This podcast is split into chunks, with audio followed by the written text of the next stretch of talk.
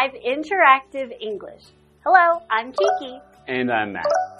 Today, we're going to learn a little bit about poisonous birds. Now, Matt, I've only heard of poisonous reptiles, plants, and certain amphibians, Mm-hmm. but never birds. What other types of poisonous animals do you know about? Hmm. Oh, I, I know there's poisonous fish.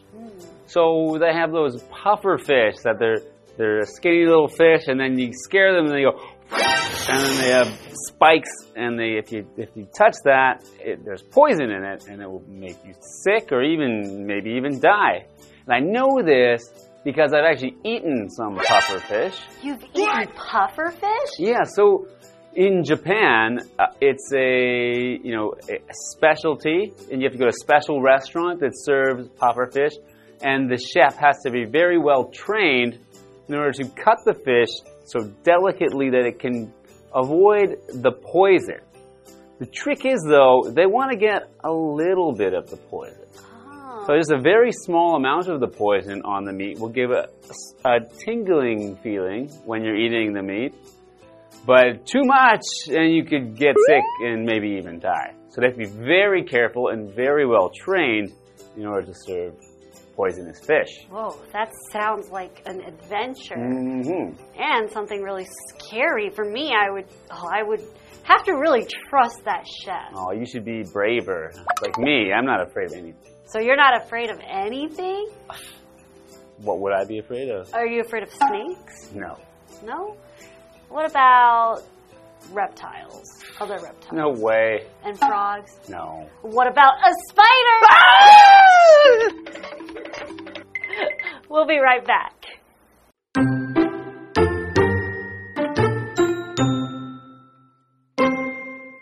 We've all heard of poisonous snakes, frogs, and fish, but have you ever heard of a poisonous bird?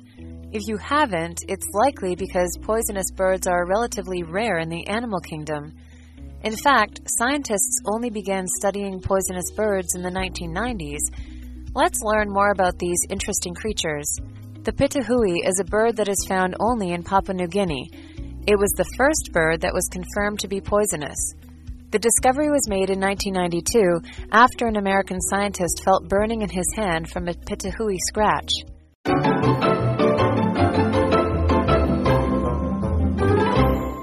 Hello, everyone. Today we're looking at part one of a brief introduction to poisonous birds.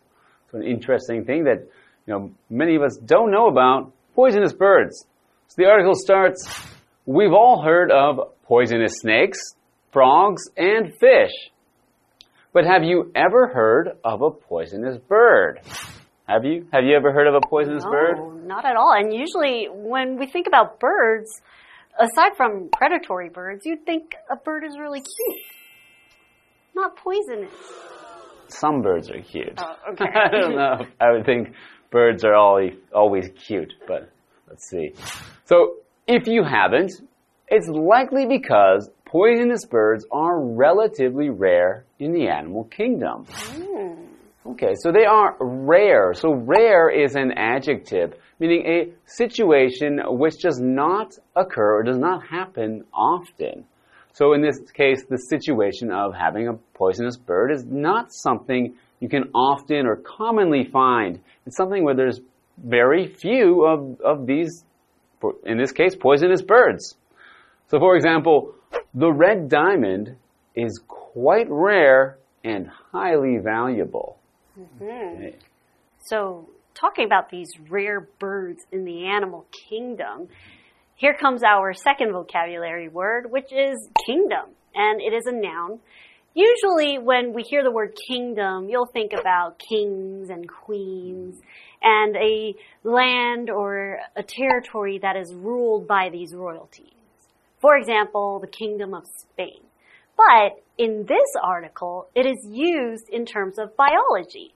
And it is a way to categorize natural objects or living things. So you can have an example sentence like, the plant kingdom includes all the plants, trees, flowers, and seeds that we see around us. So when we're talking in biology, you have the animal kingdom, the plant kingdom, and even the fungi kingdom. Mm -hmm. Okay. So continuing with our article, in fact, scientists only began studying poisonous birds in the 1990s. So that's not very long ago, Matt. No, I'm surprised that, you know, people must have. I don't know. I guess these birds haven't had much contact with people, or at least it wasn't known to, to science for very long. I guess that's why they're so rare, right? Let's learn more about these interesting creatures. So we have a word in here which is a creature. So a creature is an animal, but specifically a non-human animal. So when we talk about animals, uh, humans are animals. Humans belong to the animal kingdom, as we just mentioned. So creatures would be a word that we'd use to, to talk about an undefined sort of animal that is not a human. So for example, the deep ocean is home to many strange creatures.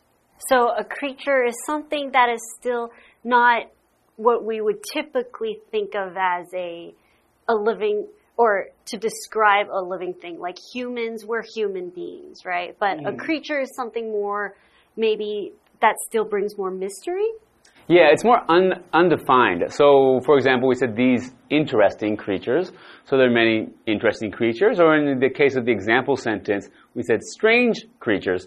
So often when using the word creatures, we will use an adjective to describe what kind of creature, so a certain category maybe of a certain type of animals. The pitohui is a bird that is found only in Papua New Guinea. It was the first bird that was confirmed to be poisonous. Oh, so the pitohui sounds really cute, but don't touch it. It is a cute, the name is very cute. And I've seen the pictures of it. It looks like a cute bird. Oh. But maybe be careful because it is, in fact, poisonous. And that was confirmed. Ah, so another one of our vocabulary words, which is confirm, and that is a verb. And it is to establish the truth about something or to state that a report or a fact is true. So in this case, they were able to confirm that the pitohui is, it is true that it is poisonous. Mm -hmm. So one of our example sentences is, please confirm that you will attend the party by replying to the email. So you're letting the person inviting you to the party know that, yes, I will come to your party, so I will confirm that I am coming. Continuing with our article, the discovery was made in 1992 after an American scientist felt burning in his hand from a pitohui scratch. Hmm. Okay. Hmm. So you got pretty close to this bird to know that it, you know, to let it actually scratch him, had to get very close, and that's how they found out it's poisonous. Right. So what a scratch is is usually a scratch can come from many different things. So when an animal scratches you, a cat uses their, their claws, they can scratch you. But sometimes if you're walking through the forest, if you're hiking, you can also get scratched by some plants or some things with thorns. And it's to give a little cut, mm. right? Oh, sometimes it's a big cut too. Okay, yeah. Usually a scratch is more of a thin, not so serious cut. okay, so we're going to find out more about poisonous birds like the pitohui when we come back after the break.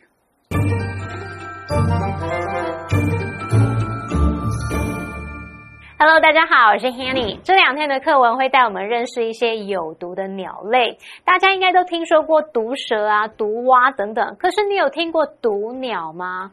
如果没有的话，可能就是因为毒鸟在动物界里面相对的罕见。我们现在就来了解这些有趣的生物吧。首先，第一个登场的是林爵翁，它只存在于巴布亚纽几内亚，是第一种被证实为有毒的鸟类。那这个发现呢，是在一九九二年，当时有一名美国科学家被这种鸟类抓伤后，感到手部灼热。好，文中的 scratch。它可以指这个人或动物的这个抓或是抓痕。那么老师聊到说，走在森林里面可能会被植物的刺去刮到、割到。老师说的 thorn，t h o r n。Thorn 就可以指这个植物的刺啊，或是棘刺。那么课文单字 rare，rare 就是形容罕见的、稀有的。kingdom 则是指王国或者是指界，像我们说这个动物界、植物界的界。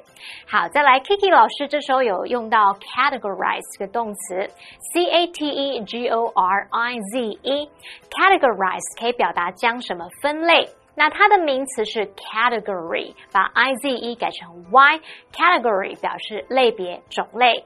好，下一个单词 creature 是指生物、动物。那么 confirm 是动词，它表示证实啊、证明或是确认的意思。好，这句话课文中。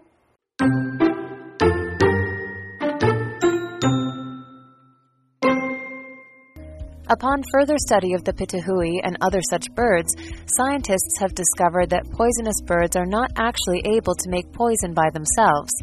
Instead, the poison comes from the foods they eat, either insects or plants. After a bird eats a poisonous food, the poison spreads to its feathers, skin, and other body parts. The poison acts as a form of chemical defense. The bird itself is immune to the poison's effects.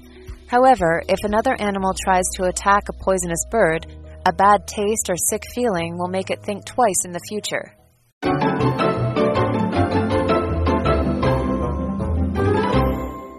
Welcome back. So before the break, we were learning about the pitohui, a bird that is poisonous, and this was discovered when a scientist was scratched by one of the birds. Mm -hmm. So let's continue and find out what further studies were made about this bird. Upon further study of the pitohui and other such birds, scientists have discovered that poisonous birds are not actually able to make poison by themselves. Hmm, okay, so they're just borrowing poison from someone else. Yeah, or the poison is is coming from somewhere else. Right. So they aren't actually producing the poison themselves. Mm -hmm. Instead, the poison comes from the foods they eat, either insects or plants. After a bird eats a poisonous food, the poison spreads to its feathers, skin, and other body parts. Ah, so that's how they get the poison. They are not producing it, but because of what they eat, mm -hmm. that's what it spreads to all the parts of their body. Just like when I eat a lot of fatty foods, the fat spreads to all the parts of my body. Okay, so the poison will spread to the bird's feathers. So a feather is a long, thin object that's on the outside of a bird's body. These cover the bird, and these are long and thin and have fibers on either side with a thicker or stronger stem in the middle. Mm -hmm. So you'll see, yeah, birds are covered in feathers, and just like how other animals are covered in fur. So, for example, crows have black feathers. huh. So we know that birds come in all different types of beautiful colored feathers, right? Mm -hmm. So let's continue to find out more about the poison in these poisonous birds. The poison acts as a form of chemical defense. The bird itself is immune to the poison's effects. Okay, so the bird can protect itself, defend itself by keeping attackers away using this poison, and that it is immune. So if it's immune to this poison's effect, it means it's not affected in a negative way by the poison. This poison has no bad effect or doesn't do anything bad to the bird. Yeah, they, the bird just doesn't feel it, but it it will hurt its prey or attackers. It's predators, predators. yes. It's predators. So another one of our vocabulary words is chemical, which is an adjective. And chemicals are substances that are made up of two or more different types of natural substance. The chemical that we are most familiar with, and everybody knows this, is H2O, which is made up of hydrogen and oxygen, which is water. So, an example sentence is it's important to wear gloves when you handle chemical solutions because sometimes chemicals are dangerous to us. Uh, it might burn us. Different chemicals have different properties. So that is all part of chemistry. Right. So continuing with the article, it says, however, if another animal tries to attack a poisonous bird, a bad taste or sick feeling will make it think twice in the future. Oh, so because of what the bird eats, its feathers become poisonous. So if Mm. I was the bird's predator and I tried to bite at it, I would get sick and I would feel bad. Okay. And yeah. then I would learn my lesson and know not to eat this bird next time. Right, that's a good point. So, you know what? I think the place where I had lunch yesterday, their food was poisonous because I took one bite and it tasted bad, and I decided never to eat there again. Oh, so I was thinking that you were going to say you got food poisoning, but No, it just just turns out it was bad, food. taste. Just like they tried that, they tried the pitohui one time. You're like, no good. Never having that again. Well, that's the end of today's part one of the brief introduction of poisonous birds. We will come back next time and find out more. See you next time. Bye.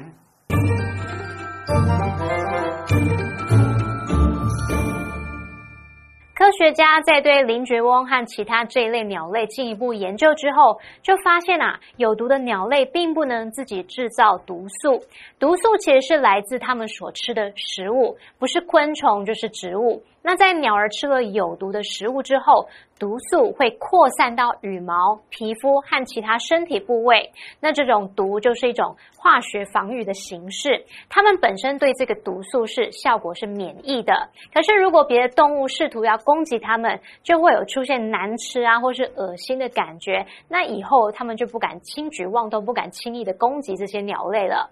好，单字 feather。它表示羽毛。Matt 老师在解释时用到 fiber，f i b e r，它可以指纤维，也可以指食物纤维。下一个单字 chemical，它是形容化学的、化学反应的，也可以当名词来指化学药剂。这时候 Kiki 老师他有提到 hydrogen，那就是氢或是氢气，还有提到 oxygen，就是氧或是氧气。好，这边三个重点，我们进入文法时间。好，我们来看第一个重点是 upon 或是 on 加名词或动名词，逗号主词加动词。那这样是表达说在什么之后立即怎么样，一怎么样就怎么样。其中的 upon 或是 on 是当介系词，后面可以接名词或动名词。特别注意，在使用动名词的时候，这个动作的主词啊，必须跟子句的主词是相同，要一样的对象哦。看两个例句：Upon arrival, he checked into the hotel. 他一抵达就去办理饭店住房手续。On hearing the news, Haley began to cry. Haley 一听到消息就开始哭了。那例句里面 on 后面是接动名词 hearing，那这个动作的主词就是 Haley，跟主要子句的主词是同一人。好，第二个重点是 if 引导条件句。那么 if 引导条件的副词子句时，是用来表示现在或未来可能发生的情况。指未来情况时，我们 if 子句里面的动词记得要用现在式来取代未来式哦。好，那句型就是 if 主词加动词，逗号，主词加上 will、may 或是 can，再加原形动词。例如，If it rains tomorrow, we will go to the movies instead. 如果明天下雨，我们将会改去看电影。另外，主要子句也可以用祈使句表达，那常常会用来表示建议呀、或是给予指示，所以它的句型就是 if 主词加动词，逗号祈使句。例如，If you like this post, share it with your friends. 如果你喜欢这则贴文，请分享给你的朋友们。好，那第三个重点是 make 加受词加原形动词是表达使什么做某事，动词 make 在这边是表达致使或是让点点点。举例来说，Listening to music makes me feel relaxed。听音乐让我感到放松。好，那以上是今天的讲解，同学别走开，马上回来哦。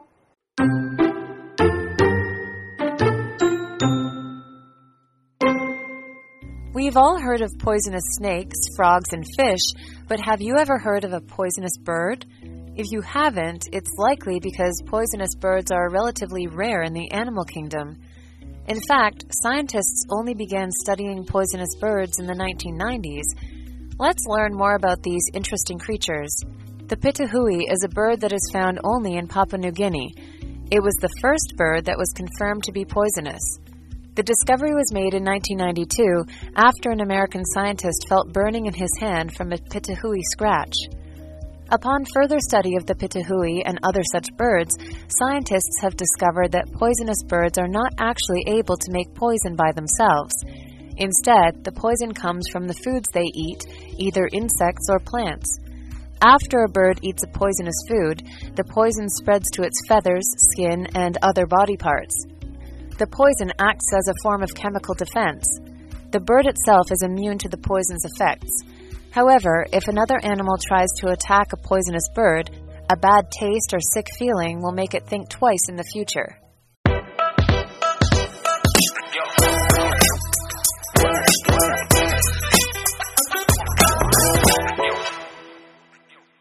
You know, I went to that restaurant that Not even one mic? Seriously? Not even one mic yet? So good, and the Not even one was like? amazing. And my friend actually ordered the pizza, and that was delicious. It's been like an hour. Seriously? Not even a like? Hey, why do you keep checking your phone? No, no, no, no, no, no, no, no, no, no, no, no, no. Hey, are you okay? What's going on? Ah, my phone is dying.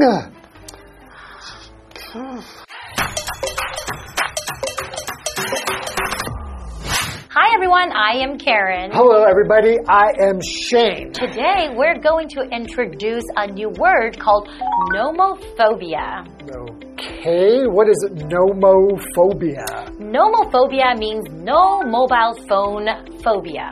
A phobia is a kind of fear, and nomophobia is the irrational fear of being without a mobile phone or smartphone.